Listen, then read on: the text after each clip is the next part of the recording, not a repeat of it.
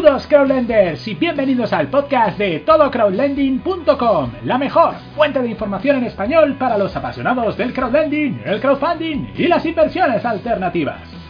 En el podcast de hoy vamos a continuar una de las sagas favoritas en nuestra página web, que no es otra que el seguimiento de nuestra cartera experimental Forex Mintos, una cartera donde empleamos el potencial de Mintos para invertir en préstamos de alto rendimiento denominados en una selección de divisas de alto potencial, alto riesgo Así que, ¿os gustan las emociones fuertes? Pues agarraos bien a vuestras butacas que este podcast comienza ya. Bueno, para los que escuchéis esta serie por primera vez, lo primero que os estaréis preguntando es, ¿pero qué es esto de la cartera Forex Mintos? Pues bien, no es otra cosa que un portfolio de préstamos denominados en rublos, tengues, laris y desde agosto de 2019 pesos mexicanos que tenemos en Mintos a modo de experimento para determinar el potencial de la inversión en préstamos en divisas extranjeras. ¿Y por qué es una cartera precisamente de estas cuatro monedas que hemos indicado? Pues porque cuando realizamos el estudio técnico para escoger las divisas, basándonos en la rentabilidad bruta de los préstamos publicados en cada moneda y en la evolución del cambio de cada divisa con respecto al euro a largo plazo, encontramos tres claros candidatos para formar nuestra cartera.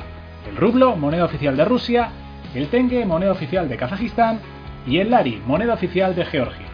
En noviembre de 2018 invertimos 1.000 euros en préstamos denominados en cada una de estas tres divisas y cada mes realizamos un seguimiento de cómo nos está yendo la inversión.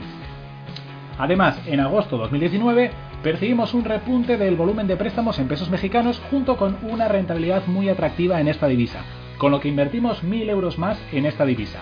Así que, hechas las presentaciones, sin más dilación, vamos a comentar nuestra actualización Mintos Forex diciembre de 2019.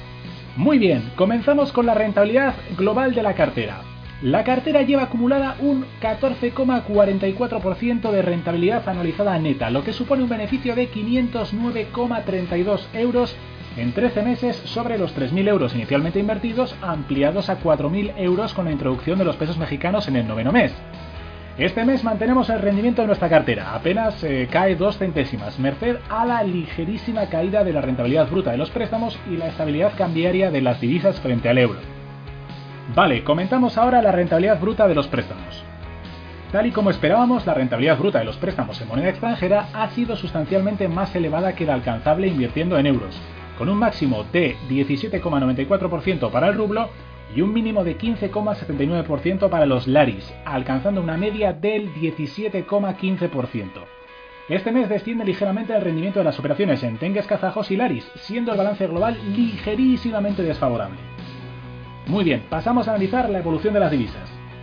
Este es el segundo mes consecutivo desde la creación de la cartera en el que ha habido una estabilidad prácticamente absoluta en el cambio de todas las divisas frente al euro. Se mantiene el Lari a 0,31 euros por unidad el peso mexicano a 0,047 euros, el tengue a 0,0023 euros y el rublo a 0,014 euros. Estupendo, veamos ahora la comisión Forex Mintos por intercambio de monedas.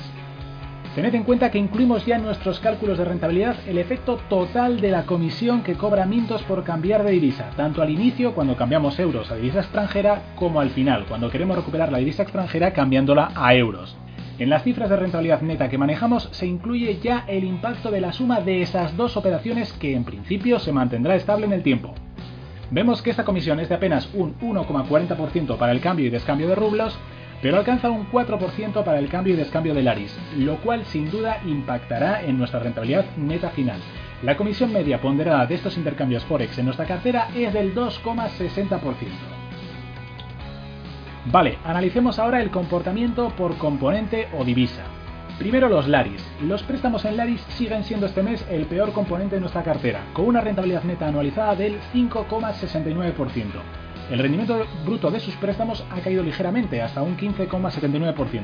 Recordemos además que el cambio de euros a Laris y de Laris a euros está penalizado con la mayor comisión Forex, un 4% sumando ambos intercambios, lo que hace que su rentabilidad neta global sea ahora sustancialmente menor que la media de los préstamos en euros en Mintos considerando todas estas variables.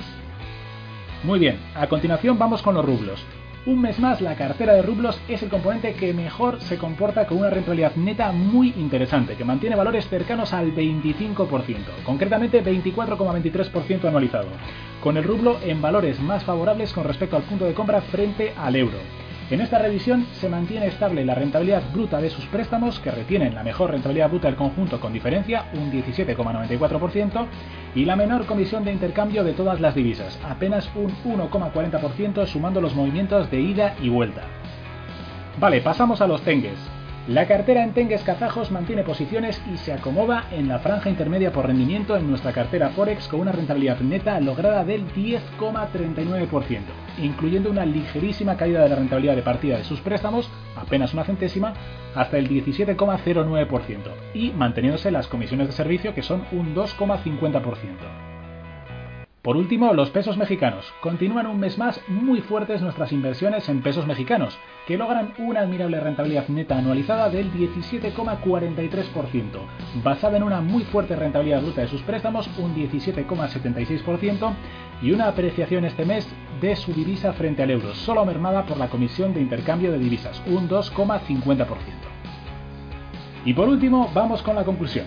La rentabilidad neta media alcanzada para la cartera por encima del 14%, consigue batir ampliamente el rendimiento medio de los préstamos en euros en Mintos.